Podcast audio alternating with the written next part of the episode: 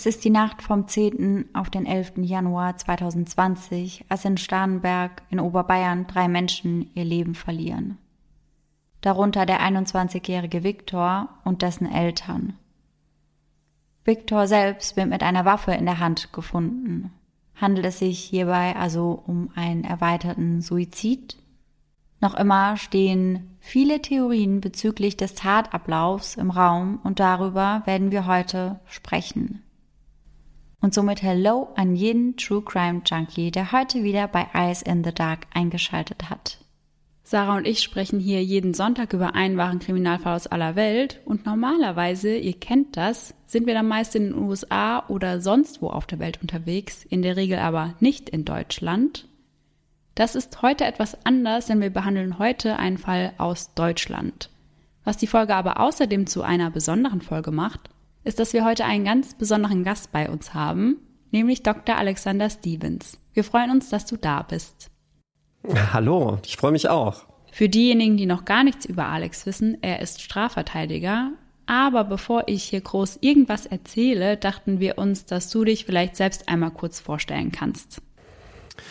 Oh Gott, ich finde es immer schlimm, wenn man sich selbst vorstellen muss. Aber ähm, ihr habt ja, glaube ich, schon die, der Jurist würde sagen, die Essentialia Vivendi ähm, genannt. Also was man, was man so ist. Äh, Strafverteidiger. Also ich bin Fachanwalt für Strafrecht, habe mich auf das Strafrecht spezialisiert und ähm, mache überwiegend Strafverteidigung. Das heißt, verteidige und vertrete ähm, mutmaßliche Täter Beschuldigte von Straftaten vor Gericht und im Ermittlungsverfahren und hin und wieder auch Opfer von Straftaten. Genau. Also das ist so mein, mein täglich Brot. Und ansonsten, ähm, ja, was kann ich denn noch, noch erzählen? Äh, bin muss man, ich weiß gar nicht, ob ich das, ob ich das Alter erwähnen sollte. Wenn, wenn dann plötzlich die vier vor, vor der Null steht, äh, ist es, ist es so schlimm, weil dann plötzlich das Alter eine Rolle spielt. bis dahin war es, war es immer egal, solange die drei noch davor stand. also kann sich jetzt jeder selber ausmalen, wie alt ich bin. Und ansonsten, genau, also ich habe eine, ich habe eine Strafrechtskanzlei in München. Wir sind äh, zehn Anwälte, alle samt aufs Strafrecht spezialisiert. Und zu unserem Hauptbetätigungsfeld gehören letztlich sämtliche Straftaten, also wirklich von Kapitaldelikten wie Mord und Totschlag oder auch Sexualdelikten wie Vergewaltigung, Missbrauch und ähm, verbotene Pornografie bis hin zu Wirtschaftsdelikten. Also wirklich querbeet alles, was das Strafrecht zu, zu bieten hat. Und wir haben uns im Vorfeld eine Frage gestellt. Das ist wahrscheinlich auch ganz unterschiedlich. Aber wie läuft das als Strafverteidiger eigentlich ab? Also wie kommst du bzw. wie kommt ihr denn an eure Fälle? Ich glaube, das ist ganz unterschiedlich. Ähm, es ist jetzt nicht so, dass ich die Mandanten danach frage, schon allein deshalb, weil das, glaube ich, auch ein bisschen komisch wäre, wenn man sagt, ja, wieso kommen Sie ausgerechnet zu uns? das würde mich, glaube ich, eher abschrecken, wenn der, wenn der Arzt, zu dem ich gehe, erstmal fragt, ja, äh, wieso gerade ich? Denke ich mir auch, hm. Aber ähm, ja, man kriegt es schon so ein bisschen mit. Äh, ich würde sagen, viel ist natürlich Mundpropaganda weil man äh, vielleicht weiterempfohlen wurde, weil man äh, möglicherweise von mir oder einem Kollegen gelesen hat in der Zeitung. Also wir schreiben viel zum Strafrecht äh, und wenn sich dann irgendwelche Fragen auftun, viel, viele, das ist ja, glaube ich, auch ähnlich wie in der Medizin, googeln ja erstmal, ja, was, was passieren könnte. Und dann, wenn man dann die richtige Antwort auf seine Fragen findet, dann ist man auch ganz häufig dann schon entschieden, welchen Anwalt man sich nimmt. Und vermutlich hat der ein oder andere auch schon durch die Presse erfahren, was du so machst. Zum Beispiel durch den Fall, den wir heute besprechen. Denn da war ja auch ziemlich viel in der Presse. Ihr habt es vielleicht schon an der Einleitung erkannt. Wir sprechen heute über den Fall, der in der Presse als Dreifachmord von Starnberg bekannt ist. Und jetzt steigen wir auch direkt mit dem Fund der Leichen ein.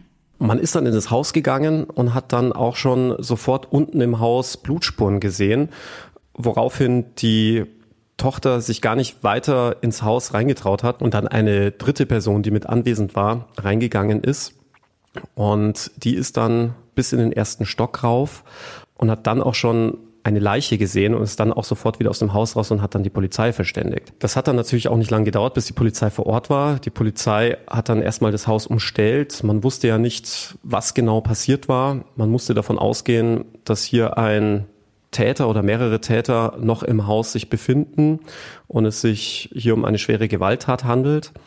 Und dann hat man sich entschlossen, das Haus zu stürmen ist dann mit den Maschinenpistolen im Anschlag rein.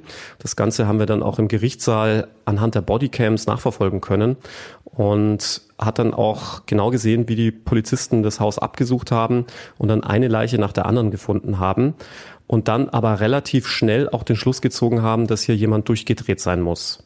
Und dann ist man wieder aus dem Haus raus, äh, hat das Haus erstmal abgesperrt, weiträumig auch die Straßen abgesperrt und dann die Kriminalpolizei verständigt. So ging das Ganze los, das ist auch der übliche Ablauf. Und ja, dann hat die Kriminalpolizei die Ermittlungen aufgenommen. Und es war ja so, dass damals erst vermutet wurde, dass es sich um ein Familiendrama handelt, wenn ich das richtig gelesen habe. Weil Viktor, also der Sohn, ja mit einer Waffe in der Hand gefunden wurde. Und das scheint ja dann erstmal so, als könnte es ein erweiterter Suizid gewesen sein. Wie kam es dann eigentlich, dass die Ermittlungen in andere Richtungen gingen, also dass irgendwann der Verdacht im Raum stand, dass es sich um Mord gehandelt hat? Vielleicht nur so viel vorweg. Es ist immer noch nicht geklärt, ob es sich wirklich um einen Mord oder vielleicht nicht doch um einen Suizid oder eine ganz andere Variante gehandelt haben könnte. Wir sind ja noch inmitten des Prozesses. Aber die Tatsache, wie ihr schon richtig sagt, dass Viktor mit einer Waffe in der Hand aufgefunden wurde, die Eltern ohne Waffe, ließ zunächst einmal den naheliegenden Rückschluss zu, dass Viktor zunächst die Eltern und dann sich selbst gerichtet hatte. Und in diese Richtung gingen auch zunächst die Ermittlungen, bis zwei Wochen später plötzlich jemand mit einem Geständnis um die Ecke kam und behauptete, derjenige gewesen zu sein, der die ganze Familie ausgelöscht hat. Das heißt also, der Hauptangeklagte hat sich selbst der Polizei gestellt und hat gesagt, er hat die Tat begangen. Also die Polizei ist nicht durch irgendwelche Ermittlungen auf ihn aufmerksam geworden, sage ich mal. Ich glaube, dann würde man der Polizei Unrecht tun. Ähm, wirklich gestellt hat er sich nicht, sondern die Polizei hatte bei der Durchsuchung von Viktors Zimmer Unterlagen gefunden, die auf den jetzigen Hauptangeklagten hinwiesen. Wobei man zunächst natürlich überhaupt keine Idee hatte, dass äh, der jetzige Hauptangeklagte irgendetwas mit dieser Tat zu tun haben könnte. Aber der Polizei war in erster Linie wichtig, festzustellen, wo denn diese ganzen Waffen herkamen, die man bei Viktor im Haus teilweise noch gefunden hat. Das waren alles illegale Waffen und äh, Waffen will man zumindest illegale Waffen will man einfach äh, nicht in Deutschland haben, logischerweise, und will natürlich auch wissen, wo die herkamen. Und deswegen haben sich zunächst einmal die Ermittlungen vor allem auf diese illegalen Waffen konzentriert. Denn für die Polizei und dann auch für die Kriminalpolizei stand zunächst völlig unproblematisch fest, dass es sich hier um einen erweiterten Suizid handelt. Sprich, die Eltern wurden von Viktor erschossen und Viktor hätte sich dann selbst erschossen. Denn auch das vorläufige Ergebnis der Rechtsmedizin deutete auf einen Suizid hin. Die Rechtsmedizin hat in ihrem vorläufigen Obduktionsbericht auch wörtlich reingeschrieben, dass hier ein Suizid zwanglos möglich sei. Und auch die Tatsache, dass Schmauchspuren an den Händen von Viktor gefunden wurden, deutete darauf hin, dass er sich selbst gerichtet hatte. Also von dem her konzentrierten sich die Ermittlungen zunächst einmal auf diese illegalen Waffen, die man da noch gefunden hatte. Und da Viktor eine Büchsenmacher-Ausbildung derzeit machte, also sprich äh, für alle, die nicht wissen, was ein Büchsenmacher ist, klingt ein bisschen komisch. Da geht es nicht um irgendwelche Dosen, sondern äh, Büchse ist ein altmodisches Wort für eine für eine Langwaffe. Und den Beruf gibt es noch. Das sind die Leute, die halt Waffen herstellen, Waffen reparieren können, bei denen man auch Waffen kaufen kann. Und dann hat man sich zunächst an Viktors Schule, an der Berufsschule erkundigt und ist da immer tiefer in, ich sage jetzt mal, illegale Waffenkreise vorgedrungen. Der eine hatte dann plötzlich eine äh, Waffe, eine alte Waffe im See gefunden. Äh, der nächste hatte sich mit dem 3D-Drucker irgendwelche Waffen gedruckt und so weiter. Also es war alles äh, hoch obskur. Und irgendwann ist dann im Rahmen dieser Recherchen auch der Name des jetzigen Hauptangeklagten gefallen. Und dann hat man sich den vorgeknöpft. Denn der soll auch irgendwie illegale Waffen besessen haben oder zumindest mit Viktor mit Waffen hantiert haben. Das hatten zumindest Zeugen ausgesagt und deswegen hat man sich da einen Durchsuchungsbefehl geholt vom Gericht, einen Beschluss, dass man seine Wohnung durchsuchen kann. Und das hat man dann gemacht. Ja, jetzt wird man sich natürlich fragen, ja, wie kam es jetzt zu diesem Geständnis? Eine Theorie, die Polizei klingelt plötzlich in der Früh und jetzt kann man sich natürlich vorstellen, wenn die Polizei morgens vor der Haustür steht, dass sich Max, so heißt der Hauptangeklagte, sich gedacht hat, oh Mist, ich bin jetzt überführt. Die Polizei ist deswegen da, weil sie jetzt rausgefunden hat, dass ich die drei Menschen getötet habe. Und er deswegen überschießend geständig war. So nennt der Jurist das, wenn jemand von sich aus plötzlich reinen Tisch macht und mehr erzählt, als die Polizei überhaupt weiß. Könnte natürlich auch sein, dass sich hier einer total wichtig machen will, auch diese Möglichkeit darf man nicht ausschließen. Es gibt ja immer wieder Trittbrettfahrer, die, wenn irgendwelche schlimmen Verbrechen passieren, sich bei der Polizei melden und sagen, sie seien es gewesen. Jedenfalls wurde im Zuge dieser Hausdurchsuchung, bei der man ja eigentlich nach Waffen gesucht und auch solche gefunden hat, dieses Geständnis plötzlich präsentiert. Äh, Max hat dann auf dem Weg zur Polizeidienststelle den beiden Beamten im Fahrzeug den Dreifachmord gestanden und die waren natürlich völlig perplex. Also die wussten, glaube ich, auch zunächst gar nicht, was sie, was sie sagen sollen oder machen sollen, haben dann die zuständige Staatsanwältin angerufen. Und es war dann so, dass er auf der Polizeidienststelle das auch nochmal wiederholt hat, das Geständnis, in einer, ich sage jetzt nochmal, leicht abgeänderten Form. Und ab dem Zeitpunkt dann hat er geschwiegen auf anwaltlichen Rat. Dann wurde der Anwalt verständigt, beziehungsweise ein Strafverteidiger verständigt und der hat ihm dann wie es auch richtig ist, äh, dazu geraten, erstmal nichts zu sagen. Und damit war man jetzt plötzlich mit einem Geständnis konfrontiert, das äh, letztlich einen Dreifachmord beinhaltete, von dem man aber zunächst ausgegangen war, dass es ein sogenannter erweiterter Suizid war. Wobei erweiterter Suizid klingt immer so euphemistisch. In Wirklichkeit ist es natürlich ein brutaler Mord und ein Suizid des Mörders. Jetzt hätten unsere HörerInnen wahrscheinlich im ersten Moment vermutet, dass du eben Max verteidigst. Aber das ist ja gar nicht so. Denn du verteidigst nicht Max, sondern den Mitangeklagten. Magst du uns einmal kurz erzählen, wie er in den Fall verwickelt sein soll? Ja, Max hat bei seinem zweiten Geständnis, nenne ich es jetzt mal, also bei seiner zweiten Vernehmung dann angegeben, dass er zu dem Tatort hingefahren worden sein soll und von dort auch wieder abgeholt worden sein soll und dass der Fahrer auch davon gewusst hätte, was Max davor hat. Und deswegen war der natürlich dann auch interessant für die Polizei, weil sich dann natürlich der Verdacht auftat, dass hier jemand in dem Fall beteiligt war. Sprich, jemand dem Haupttäter Max bei dieser Tat geholfen hat, indem er ihn hingefahren und wieder abgeholt hat. Und diesen jungen Mann, den verteidige ich. Ja, und dieser junge Mann, Samuel heißt er mit Vornamen, der wurde dann auch letztlich angeklagt. Zunächst ist man von Beihilfe ausgegangen. Vielleicht hier ganz kurz zur Erklärung. Es gibt verschiedene Formen, an einer Tat beteiligt zu sein. Man kann der Haupttäter sein, man kann ein Mittäter sein, der wird genauso bestraft wie der Haupttäter. Also um es vielleicht ein bisschen plastischer und anschaulicher zu machen, wenn ich eine Bank überfall und ich allein bin, bin ich quasi der Alleintäter.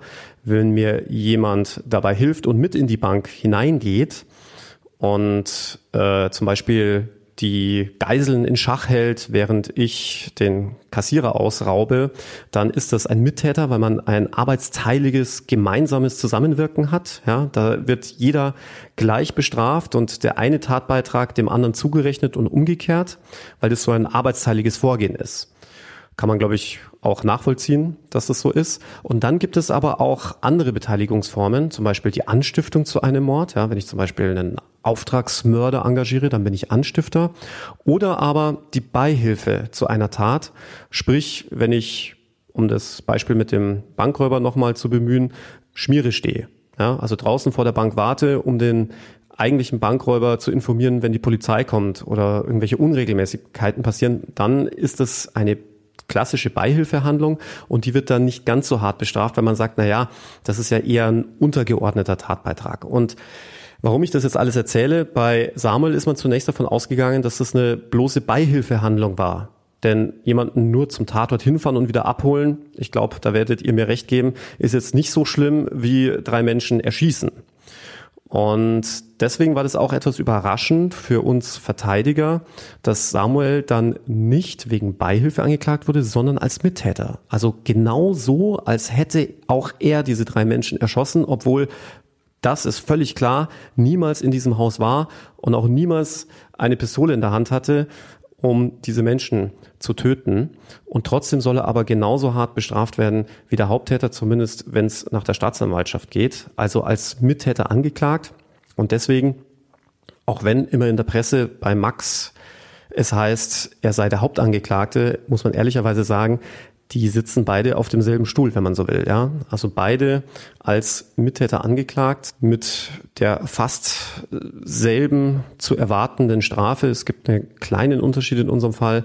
Man geht davon aus, dass Samuel nur in Anführungszeichen dachte, dass Viktor zu Hause sei und nicht auch seine Eltern.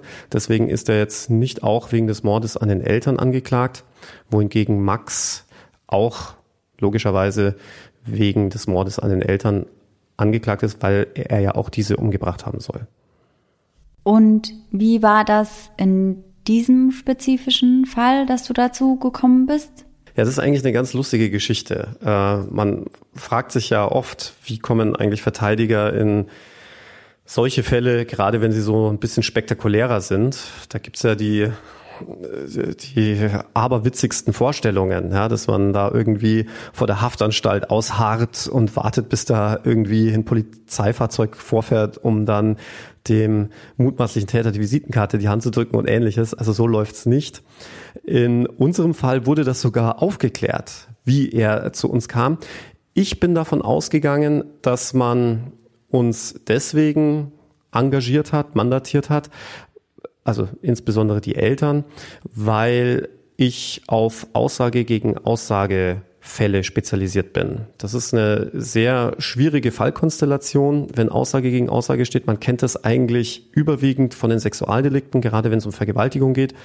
Da sagt dann der Mann, äh, nö, das war einvernehmlich und die Frau sagt, nee, ich wollte das nicht. Und dann hat man halt einfach das Problem, wem glaubt man? Und äh, das ist in Deutschland so geregelt, dass man hier vor allem die Aussagepsychologie bemüht und versucht, anhand verschiedenster Kriterien festzustellen, wer hier die Wahrheit sagt, um das jetzt mal ganz einfach zu formulieren.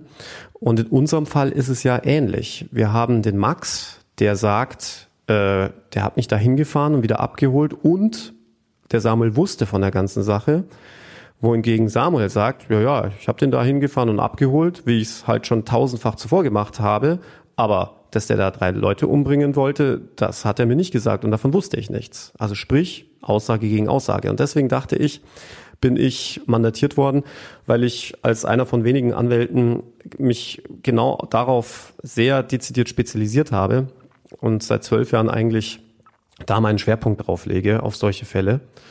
Aber wie sich dann im Prozess herausstellen sollte, hat man uns aus ganz anderen Kriterien mandatiert, denn die damalige Freundin von Samuel hat uns ausgesucht. Und das Gericht war dann auch neugierig und wollte wissen, warum ausgerechnet wir ausgesucht wurden. Und da meinte sie, weil wir so viele Sterne hätten. Und wir haben das zunächst gar nicht verstanden, was sie mit Sternen meint. Und äh, sie hat wohl die Google-Bewertungen gemeint. Ja. Also aufgrund von Google-Bewertungen wurden wir dann letztlich mandatiert. Ich persönlich gebe immer nicht so viel auf Google-Bewertungen, aber wir wissen jetzt auf jeden Fall, das war der Grund, warum wir in den Fall gekommen sind. Ja, auch gut. Ja, aber ist mir auch aufgefallen, also in Vorbereitung auf die Folge habe ich mir natürlich eure Seite angeschaut und auch direkt bemerkt, dass ihr fünf Sterne habt. Du, aber ich bin auch schon, also ich will uns jetzt nicht schlecht machen, ja, aber ich bin auch schon auf fünf Sterne reingefallen. So ist es nicht, ne? Also wenn ich mir was zum Essen bestellt habe und dann war das Essen nicht so gut, aber jeder kann auch mal einen schlechten Tag haben. Also ich, ich, ich will jetzt mich da nicht weiter dazu äußern. Ja. Und ich weiß auch gar nicht, ob man die nächste Frage so allgemein beantworten kann. Aber wenn ihr jetzt mit einem Fall beauftragt werdet, wie läuft so eine Vorbereitung ab? Also ich meine, das ist jetzt ein ziemlich großer Fall. Und ich habe auch gelesen, wenn ich jetzt nicht ganz falsch bin, dass die Anklageschrift irgendwie 160 Seiten umfasst hat. Also wie sind da die ersten Schritte in der Vorbereitung für euch? Also ganz ehrlich, und da erzähle ich euch, glaube ich, was ganz Neues und ähm, äh, Intimes, wenn man so will. Ich bin zunächst davon ausgegangen, dass das eine ganz schnelle Nummer werden würde. Denn für mich war völlig klar, wenn wir Aussage gegen Aussage haben, äh, noch dazu von einem selbst, ich sage jetzt mal Angeklagten, in, zu dem Zeitpunkt war er ja nur Beschuldigter, dann hat man nicht viel in der Hand. Denn äh, zum einen ist die Beweisführung bei Aussage gegen Aussage sehr schwierig. Da, er war, da verlangt die höchstrichterliche Rechtsprechung, dass es äh, bei der, ich sage jetzt mal, bei der Überzeugung eines Staatsanwalts und dann auch später beim Richter viel mehr bedarf, als ich sage jetzt mal, nur dem Zeugen zu glauben.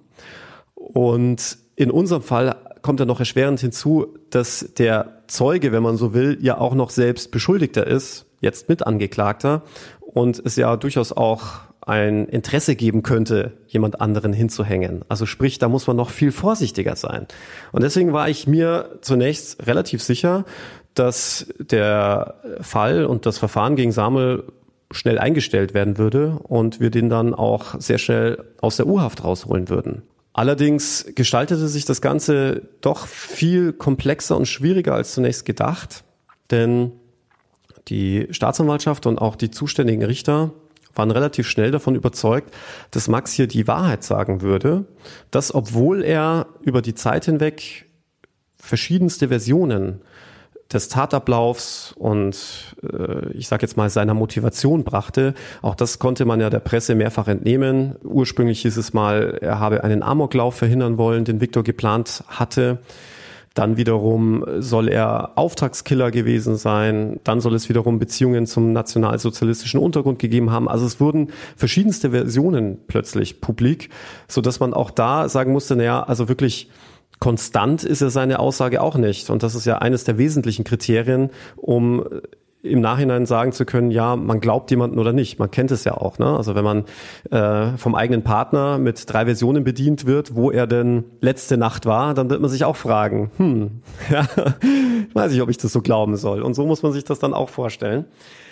Letzten Endes äh, hat sich die Staatsanwaltschaft dann auch noch äh, entschieden, das Ganze noch viel schlimmer zu machen, also zu verbösern, indem, wie eingangs erwähnt, die dann nicht nur von einer bloßen Hilfeleistung ausgingen, indem Samuel den Max hingefahren und wieder abgeholt hat, sondern gesagt haben, ja, also dieser Tatbeitrag, der wiegt so schwer, dass man eigentlich hier von Mittäterschaft ausgehen muss, denn ohne diese Fahrdienstleistungen des Samuel wäre die Tat quasi gar nicht möglich gewesen. Also da mag jetzt jeder Zuhörer, jede Zuhörerin für sich entscheiden, ob man das wirklich so sehen will.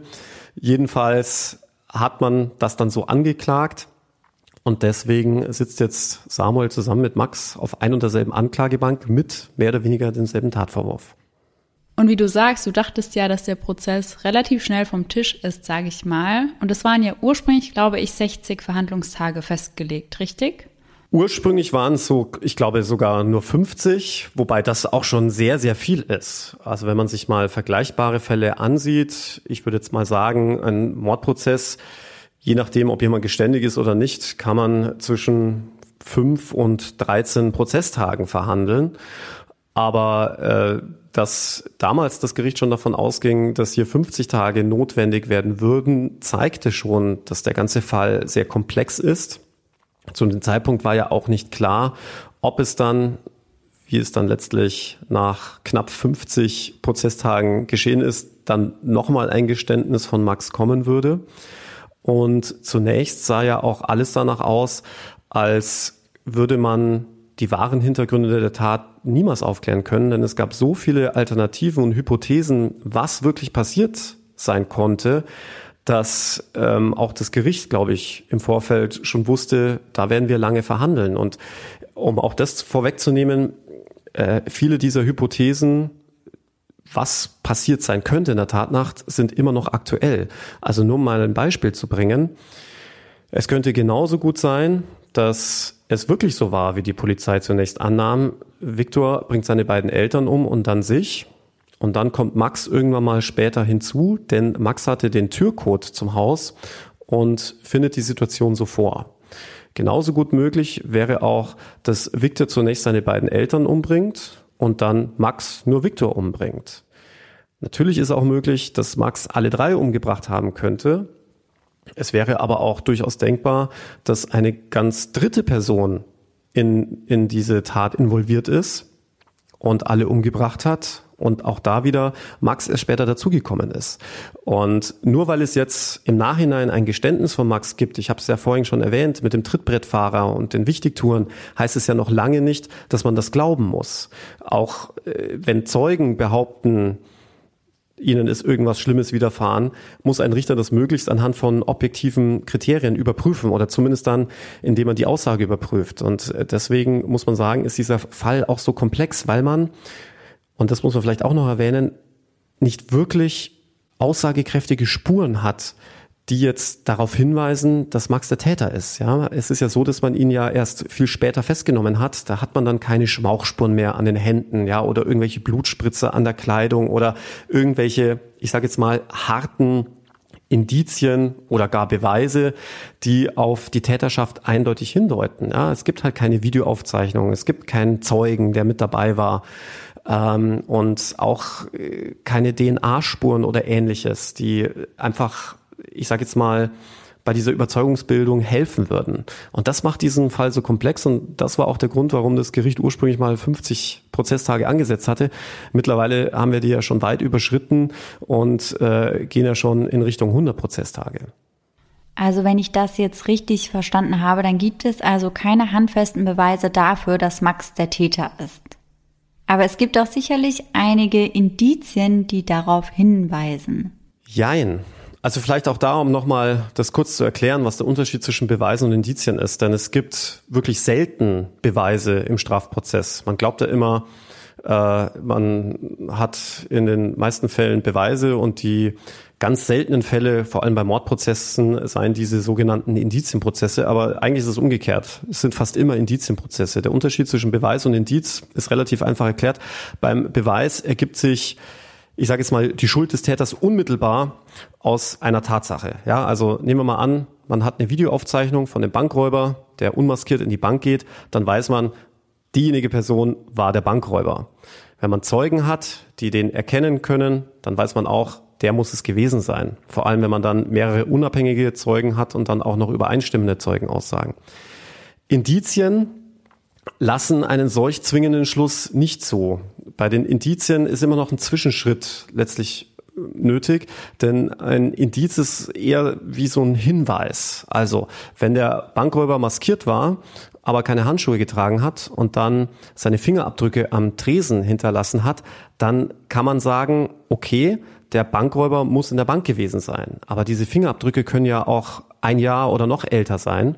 Von dem her ist es ja noch kein zwingender Schluss, dass er auch der Bankräuber war. Das heißt, dieses Indiz weist nur in eine gewisse Richtung. Und je mehr Indizien man dann hat, desto eher kann man dann irgendwann anhand einer gewissen Wahrscheinlichkeitsrechnung sagen, okay, ich glaube, der muss es gewesen sein. Zum Beispiel, weil man dann auch noch eine Tatwaffe findet, an der sich seine Fingerabdrücke oder seine DNA befindet.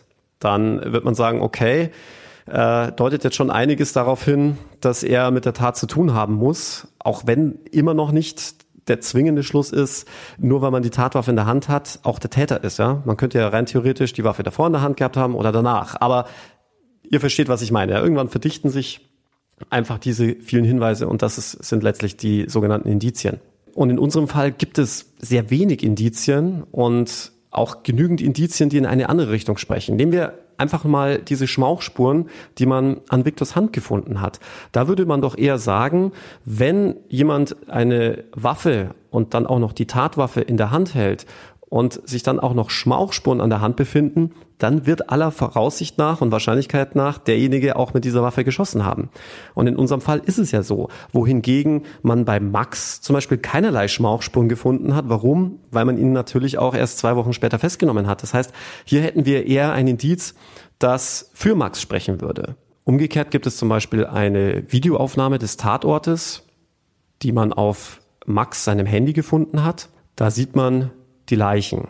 Und da sieht man, wie Viktor im Bett liegt. Später bei der Spurensicherung, die ja auch Fotos macht, liegt Viktor etwas anders im Bett. Das heißt, hier hätte man ein Indiz, dass Max die Leichenposition verändert hat. Aber die Rechtsmedizin hat zum Beispiel auch ausgesagt, dass man nach einem Kopfschuss immer noch ein paar Sekunden lebt, um es jetzt mal ein bisschen äh, untechnisch zu formulieren. Ja, also äh, immer noch ich sage jetzt mal Muskelspannung da ist, immer noch die Möglichkeit ist, dass ähm, man sich bewegt. Ich meine, man kennt es auch äh, zum Beispiel bei Schlachtungen, ja, dass äh, dann das Tier auch nicht sofort tot ist, so dass sich das halt nicht mehr rührt, sondern wenn man zum Beispiel einem Huhn den Kopf abschlägt, läuft es ja noch irgendwie, weiß ich nicht, eine halbe Minute, eine Minute weiter. So ungefähr muss man sich das vorstellen. Und dann hätten wir wieder ein Indiz dafür, dass, dass das erklärt, warum Viktor in einer anderen Position gefunden wird. Ja, also das ist in unserem Fall einfach nicht eindeutig. Und deswegen hat man jetzt bei unserem Fall eigentlich nur das Geständnis von Max, das man aber auch wieder überprüfen muss. Ja, wie gesagt, kann ja auch sein, dass Max jemanden schützen will, einen dritten Täter oder sich einfach nur wichtig machen will. All das muss man ja ausschließen. Will man jemanden wirklich wegen eines Dreifachmordes mit den entsprechenden Konsequenzen verurteilen? Weil du sagst, er könnte einen Dritten schützen wollen. Es wurde doch auch bei einem Dritten eine Patronenhülse der Tatwaffe gefunden, oder? Genau, das hat dann auch nochmal für großes Aufsehen gesorgt, denn man hatte den gesamten Freundeskreis von Viktor und Max durchleuchtet und auch festgestellt, dass auch da sehr viele mit Waffen hantiert haben, mit illegalen Waffen und entsprechende Hausdurchsuchungen veranlasst. Und bei einem dieser Freunde hat man dann eine, nicht nur eine Patronenhülse, sondern ein Projektil gefunden. Also sprich die Kugel. Und da hatten wir beantragt, dass die überprüft wird, aus welcher Waffe die stammt. Und ich meine, das ist ungefähr so wie ein Sechser im Lotto, muss man sich das vorstellen. Denn allein in Bayern gibt es Millionen von Waffen. Und äh, dass dann sich im Nachhinein herausstellt, dass dieses Projektil, diese Kugel exakt aus der Tatwaffe stammt, da muss man ganz ehrlich sagen, dass damit haben wir nicht gerechnet. Und damit hat man ja wieder eine weitere Hypothese mehr, nämlich man muss sich die Frage stellen, wie kommt dieser Freund an ein Projektil aus der Tatwaffe? Und möglicherweise war er diese dritte Person, die auch am Tatort war, oder vielleicht sogar die Person, die alle drei getötet hat. Zumindest steht mal im Raum die Frage, wie kommt man an ein Projektil aus der Tatwaffe? Gab es dazu denn dann irgendeine Erklärung? Das ist eine sehr gute Frage, aber nein, es gab dazu keine Erklärung, zumindest schon mal nicht von dem Freund, bei dem man das Projektil gefunden hat, denn der hat natürlich dann ein Aussageverweigerungsrecht, denn niemand muss sich selbst belasten im Strafrecht und von diesem Recht hat er dann auch Gebrauch gemacht, hat also nicht erzählt, wie er an dieses Projektil gekommen ist, was natürlich die Gerüchteküche weiter befeuert. Du hattest ja vorhin schon die Theorie angesprochen, die im Raum steht, dass Max Viktor getötet haben könnte, weil Viktor einen Amoklauf geplant haben soll wenn ich das richtig gelesen habe, auf die Münchner Parsing-Arkaden. Gibt es überhaupt etwas, was für diese Theorie spricht? Also mittlerweile spricht sogar sehr viel dafür, dass es diesen Amoklauf gegeben haben soll, zumindest diese Pläne für den Amoklauf. Anfangs hat man das nicht so ernst genommen seitens der Polizei. Man hat das eher so als Schutzbehauptung gesehen. Denn man hat sich natürlich die Frage gestellt, okay, wenn Max verhindern wollte, dass Viktor einen Amoklauf begeht, äh, warum muss er ihn dazu erschießen? Warum ruft er nicht bei der Polizei an und warum erschießt er dann die Eltern gleich mit?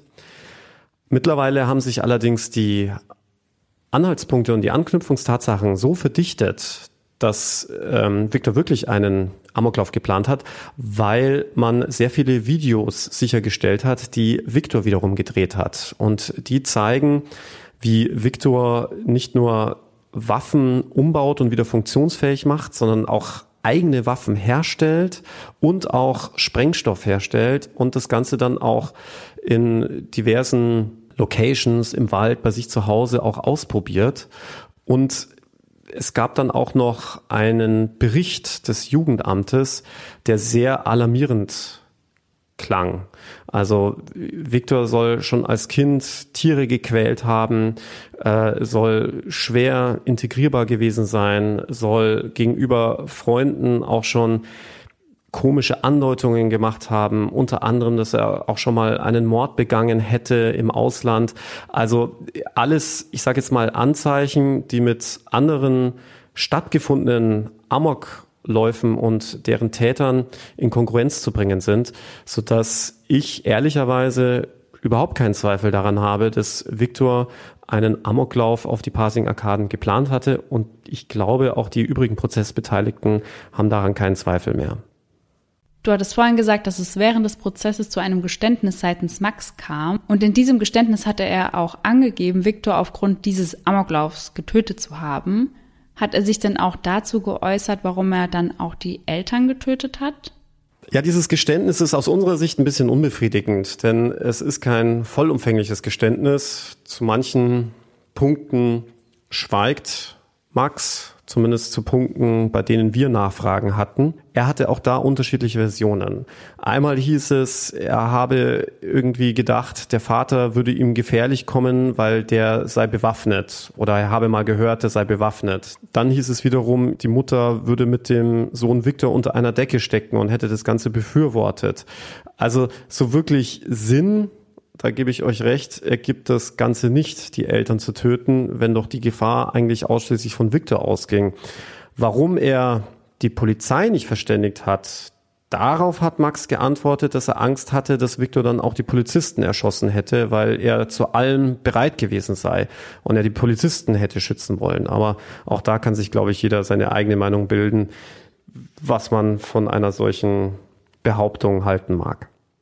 Und vielleicht können wir auch noch mal kurz darüber sprechen, wie das Verhältnis zwischen Viktor und Max war, denn Laura und ich haben auch das eine oder andere Mal gelesen, dass es sich dabei um eine Beziehungstat handeln könnte. Wie wahrscheinlich ist das denn? Wir haben uns schon relativ früh, und mit wir meine ich die Verteidiger von Samuel, gefragt, warum Viktor nur mit einer Unterhose bekleidet aufgefunden wurde, wenn doch Max den Abend mit ihm verbracht haben will. Denn so würde man jetzt vielleicht nicht unbedingt bei Freunden abhängen. Und selbst wenn man sich dann schlafen legen würde, fanden wir das einfach so ein bisschen merkwürdig. Und wir hatten auch anhand der Handyauswertungen gesehen, dass in der Tatnacht Pornos konsumiert wurden. Auch das fanden wir komisch. Ich meine, da kann man jetzt nur von sich äh, schließen. Ähm, äh, wenn man so selber zurückdenkt, als man im jugendlichen, heranwachsenden Alter war, wenn man da Freunde besucht hat, aber irgendwie, ich weiß nicht, zusammen Pornos gucken und irgendwie in Unterhose abhängen, haben wir jetzt nicht gemacht. Ja, und das fanden wir einfach merkwürdig. Und dann haben wir auch noch ein paar Schlagworte gefunden, die man eher in der homosexuellen Szene verwendet. Also es wurde zum Beispiel Boy mit OI geschrieben, was eine Ableitung von to boil, also äh, kochen kommt, also heiß, warm, kennt man ja als Synonym. Und ähm, noch ein paar andere synonym gebrauchte Worte, so dass wir da schon etwas argwöhnisch wurden und gedacht haben, okay, vielleicht standen die in einer homoerotischen Beziehung zueinander. Und das Ganze könnte, und damit haben wir eine weitere Theorie, auch eine Beziehungstat gewesen sein. Sprich, Max und Viktor streiten sich, Max flippt aus und bringt deswegen Viktor um und dann auch die Eltern. Oder aber die Eltern erwischen sie in flagranti, ja, und Max dreht deswegen durch und bringt die Eltern um, oder Viktor dreht durch und bringt seine Eltern um und Max erschießt aus Notwehr Viktor. Also all das wäre möglich und nochmal, all das wäre auch mit dem gegebenen Spurenbild zwanglos in Einklang zu bringen. Das heißt, Man weiß einfach nicht, was wirklich passiert ist. Ja, und von dem her kam eben auch diese These in den Raum, zugegebenermaßen von uns initiiert, aber wie wir finden, auch nicht völlig von der Hand zu weisen, auch wenn es jetzt schon öfters im Prozess hieß, dass Max eine Freundin gehabt haben soll, aber wir wissen alle, dass das jetzt nicht unbedingt das ausschlaggebende Kriterium dafür ist, nicht trotzdem homosexuell veranlagt sein zu können oder bisexuell oder wie auch immer, also ganz wertungsfrei. Das heißt, der Prozess läuft ja noch, aber wann hat der denn genau angefangen? Also er läuft jetzt schon ziemlich lange. Der Prozess läuft jetzt ziemlich genau ein Jahr. Ende August letzten Jahres hat er begonnen. Und die beiden sind ja vor der Jugendstrafkammer angeklagt. Kannst du uns kurz erklären, warum? Weil, soweit ich weiß, sind oder waren die beiden ja schon volljährig, als die Tat begangen wurde. Genau, beide waren schon volljährig, aber knapp volljährig. Das heißt, sie sind noch heranwachsend. Heranwachsend gilt man im Auge des Gesetzes, bis man 21 ist. Und in dieser Phase zwischen 18 und 21 befindet man sich ja noch in einer Art Übergangsphase. Die einen sind schon richtig erwachsen und die anderen sind vielleicht noch eher jugendlich. Man kann einfach keinen genauen Schnitt ziehen. Jetzt bist du 18 und deswegen ist dein ganzer Charakter verändert. So ist es halt praktischerweise eben nicht. Und in unserem Fall spricht auch vieles dafür, dass aller Wahrscheinlichkeit nach das Jugendstrafrecht auch Anwendung finden wird, sofern es zu einem Urteil kommt, zu einer Verurteilung. Denn klassische Kriterien, nach denen man eher davon ausgeht, dass man hier vom Charakter her einen Jugendlichen als einen Erwachsenen vor sich hat, sind fehlende Lebensplanung, wenn man noch ähm, bei den Eltern wohnt, äh, Hang zu abenteuerlichen Handlungen, ja, äh, nicht selbstständig ist und all das trifft sowohl auf Max als auch auf Samuel zu. Und mit welcher Strafe könnten sowohl Samuel als auch Max denn dann rechnen? Also was wäre die Höchststrafe und was ist wahrscheinlich? Also sofern man Max verurteilen wird, und ich gehe schwer davon aus, weil das Gericht letztlich schon sehr deutlich gemacht hat, dass es dem Geständnis von Max Glauben schenkt, wird Max wohl mit der Höchststrafe rechnen müssen ich kann mir ehrlicherweise nicht vorstellen, dass das Gericht hier groß milde walten lassen kann, denn man darf ja nicht vergessen, wenn das alles so stimmt, wie Max es berichtet, dann hat er nicht nur mehrere Mordmerkmale erfüllt. Ja, also in unserem Fall Habgier, weil es ihm um die Waffen ging und den Verkauf der Waffen sondern auch Heimtücke. Er hat immerhin die Leute völlig überraschend getötet und Viktor im Schlaf, also wie gesagt, vorausgesetzt, das Geständnis stimmt so. Es sind ja auch drei Menschen tot. Und das macht natürlich schon nochmal einen Unterschied, ob man in Anführungszeichen nur einen Menschen tötet oder gleich mehrere. Und auch wenn im Jugendstrafrecht andere Strafen gelten als im Erwachsenenstrafrecht, wird man hier nicht umhin können, ihm die Höchststrafe dafür zu geben. Das wären in unserem Fall 15 Jahre Freiheitsstrafe und das Gericht wird auch darüber entscheiden müssen, ob man die sogenannte Sicherungsverwahrung vorbehält, sprich dann später mal entschieden werden muss, ob Max überhaupt wieder gesellschaftsfähig ist, also überhaupt resozialisierbar ist, wieder zurück in die Gesellschaft entlassen werden kann nach der Haft oder weiterhin verwahrt bleiben muss, um die Gesellschaft zu schützen. Also das äh, alles andere kann ich mir ehrlicherweise nicht vorstellen, auch wenn ich glaube, dass die Verteidigung von Max, also Max Verteidiger, schon sehr äh, darauf spekulieren, dass aufgrund seines Geständnisses und auch der Tatsache, dass er den Samuel ja mitbelastet, hier eine deutlich mildere Strafe bekommt. Stichwort Kronzeugenregelung. Also sich Max gleichzeitig als Kronzeuge aufspielt, weil nur durch ihn ja überhaupt Samuel ins Visier der Ermittler gekommen ist. Und da haben wir dann auch wieder den Grund, warum man ein solches Geständnis auch so hinterfragen muss. Denn Max würde ja rein theoretisch auch davon profitieren können, dass er den Samuel hinhängt und hätte dann auch was davon. Also für alle, die sich vielleicht die Frage gestellt haben, ja, warum hat er denn den Samuel hingehängt? Ähm, das, er hat ja gar keinen Grund, jemanden falsch zu belasten. Äh, dann wird es schon so gewesen sein, dass Samuel davon wusste. Und hier haben wir zum Beispiel einen ganz wichtigen Grund dafür, dass man äh, das eben schon hinterfragen muss, dieses Geständnis. Mal ganz abgesehen davon, dass es sich natürlich leichter auf einer Anklagebank sitzen lässt, wenn man nicht alleine dort sitzt, sondern zu zweit. Aber ähm, das, äh, denke ich, wird der Outcome dieses Prozesses zumindest für Max sein. Bei Samuel ist es meines Erachtens völlig offen, was da passiert, auch wenn sich das Gericht hier schon auf einem gewissen Verurteilungskurs bewegt, weil es ja dem Geständnis von Max Glauben schenkt, kann es ja schlecht sagen, ja, ich, ich glaube zwar, dass Max die alle umgebracht hat, aber dass Samuel beteiligt war, glaube ich nicht. Dann wird sich ja das Gericht selbst wieder so ein bisschen unglaubwürdig machen, weil woran will es denn dann entscheiden, was oder welche Teile von Max Geständnis das Gericht Glauben schenken will und welche nicht. Ne? Also von dem her befindet sich das Gericht auch, was Samuel angeht, auf Verurteilungskurs und glaubt, dass Samuel zumindest Bescheid wusste, dass Viktor getötet werden soll. Ich persönlich im Übrigen glaube Samuel tatsächlich, dass er davon nichts wusste.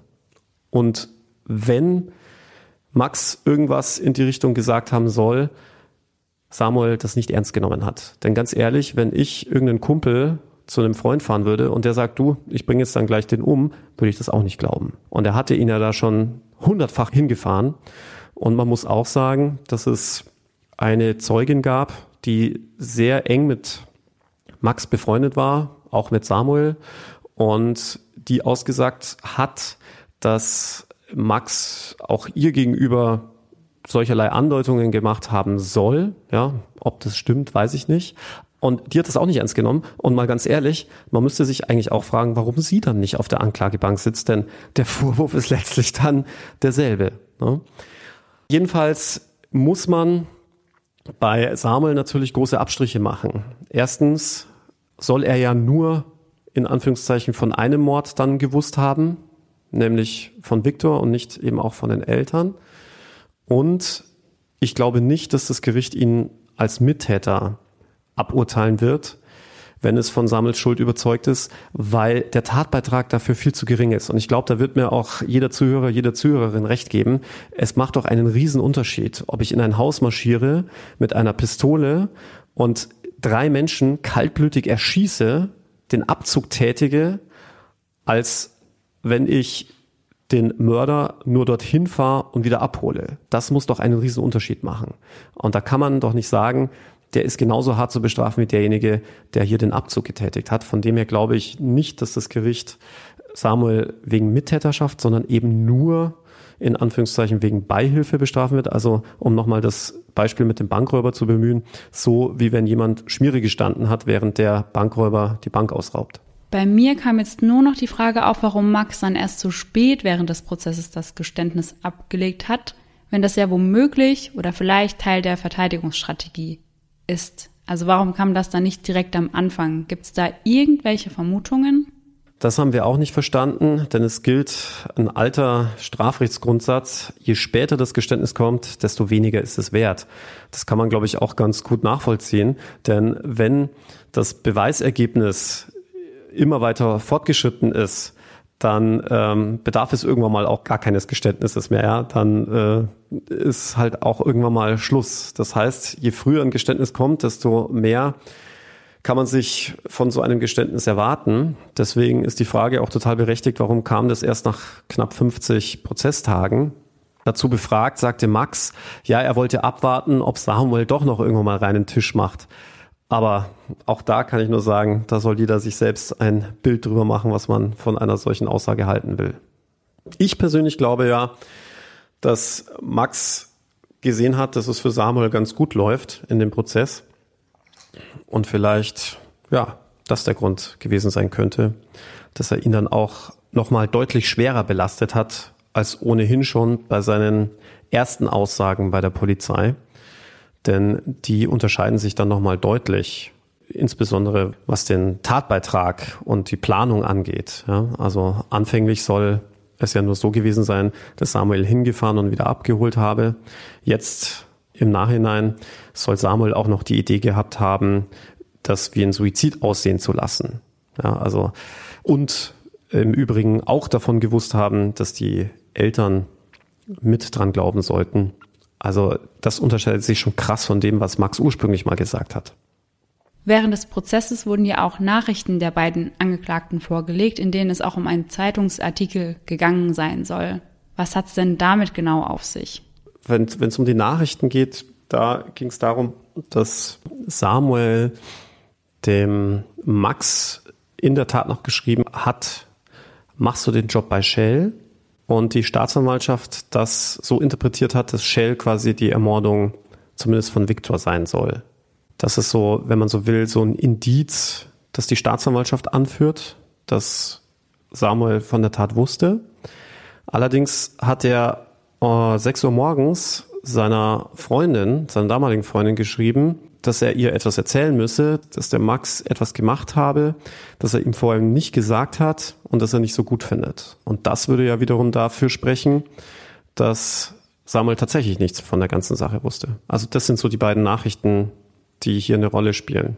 Wenn du jemanden verteidigst, ist es dann für die Verteidigungsstrategie sinnvoller zu wissen, ob er es war oder nicht? Oder möchtest du das gar nicht wissen? Das ist eine sehr gute Frage. Ganz ehrlich, ich will es gar nicht wissen. Denn du tust dich deutlich schwerer, jemanden zu verteidigen, vor allem wenn er eine Freispruchverteidigung möchte, wenn du alle Umstände der Tat weißt. Denn als Strafverteidiger und Anwalt bist du Organ der Rechtspflege. Das heißt, du darfst keine Strafvereitelung begehen und darfst dir nicht wieder besseres Wissens irgendwelche Unwahrheiten von dir geben. Und dadurch machst du natürlich deine eigene Arbeit deutlich schwerer. Und ich muss auch ganz ehrlich sagen, ich finde es viel einfacher, mir selbst ein Bild von der, ich sag jetzt mal, strafprozessualen Tat zu machen, also so wie sie strafprozessual einzuordnen ist. Denn im Strafrecht muss man sich ja auch an viele Regeln halten, wie so ein Verfahren abzulaufen hat. Stichwort jetzt zum Beispiel auch Folter. Wie ist zum Beispiel ein Geständnis zustande gekommen? Wurden die strafprozessualen Regeln beachtet? Das sind ja alles wichtige Dinge in einem Rechtsstaat, zum Beispiel auch was Aussageverweigerungsrechte angeht oder ob jemand richtig belehrt wurde. Denn dann kann man selbst einen Schuldigen verteidigen und möglicherweise sogar zu einem Freispruch verhelfen auch wenn das vielleicht jetzt aus moralischen Gesichtspunkten erstmal falsch klingt, aber aus rechtsstaatlichen absolut richtig ist. Denn auch die Rechtsorgane, Staatsanwaltschaft, Polizei müssen nach bestimmten Regeln arbeiten. Und wenn sie die nicht einhalten, dann kann es zum Beispiel auch jetzt im, in dem Falle jetzt bei Max zum Beispiel, da spielt es eine große Rolle, ob er ordnungsgemäß belehrt wurde, ob strafprozessuale Regeln eingehalten wurde theoretisch auch zu einer ganz anderen Strafe geführt werden, selbst wenn er schuldig wäre. Und in der Regel rätst du deinen Mandanten erst einmal dazu, gar nichts mehr zu sagen. Hängt das auch damit zusammen, also dass man womöglich auch schuldig aussehen bzw. erscheinen kann, obwohl man das gar nicht ist?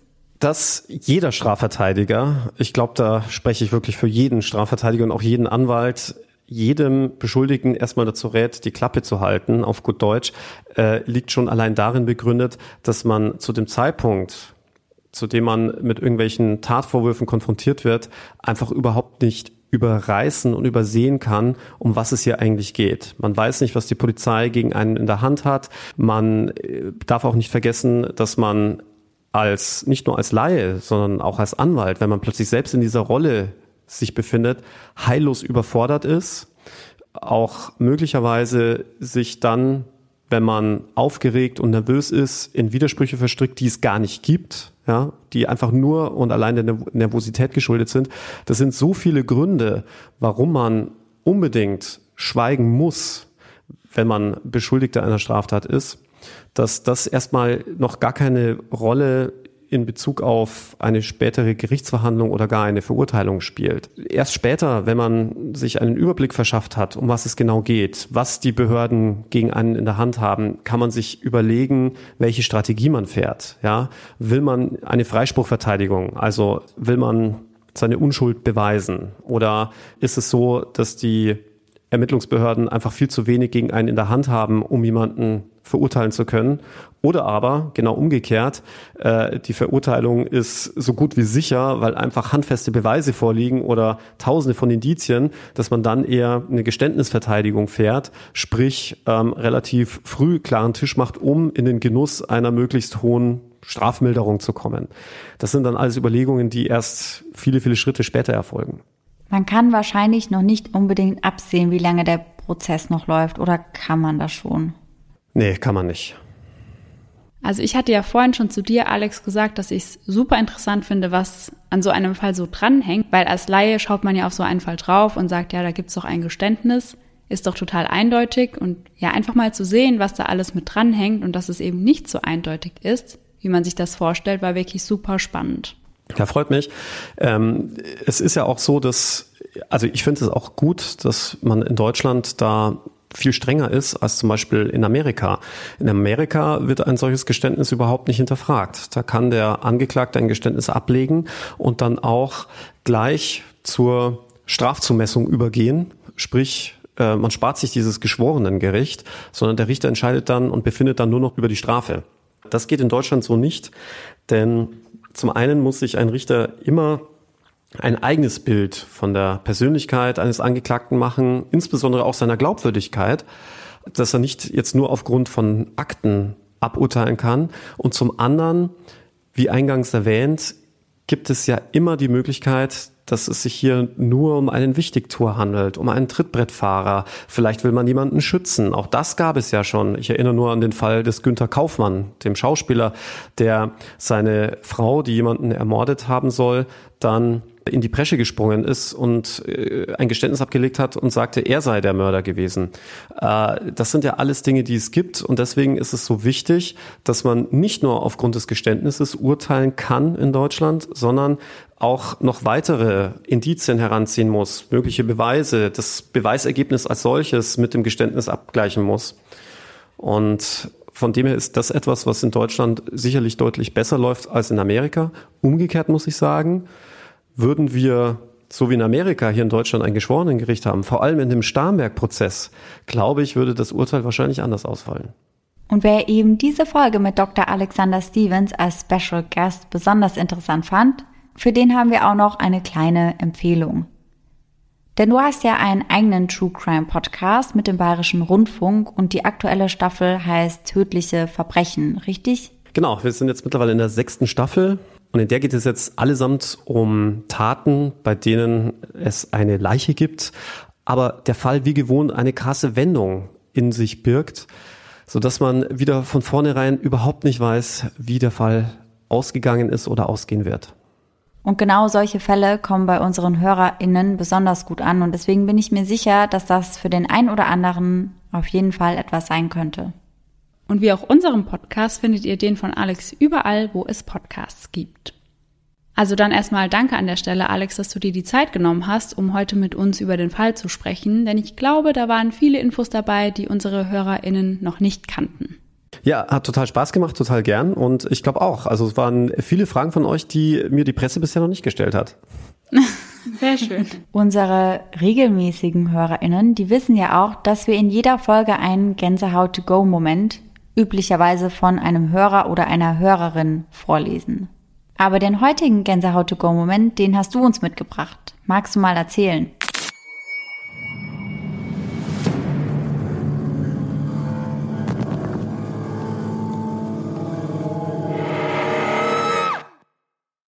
Ja, ich bin, um mir das Jurastudium zu finanzieren, Rettungsdienst gefahren. Ich habe eine Ausbildung zum Rettungssanitäter gemacht und äh, war dann immer in den Semesterferien hauptberuflich als Rettungssanitäter unterwegs.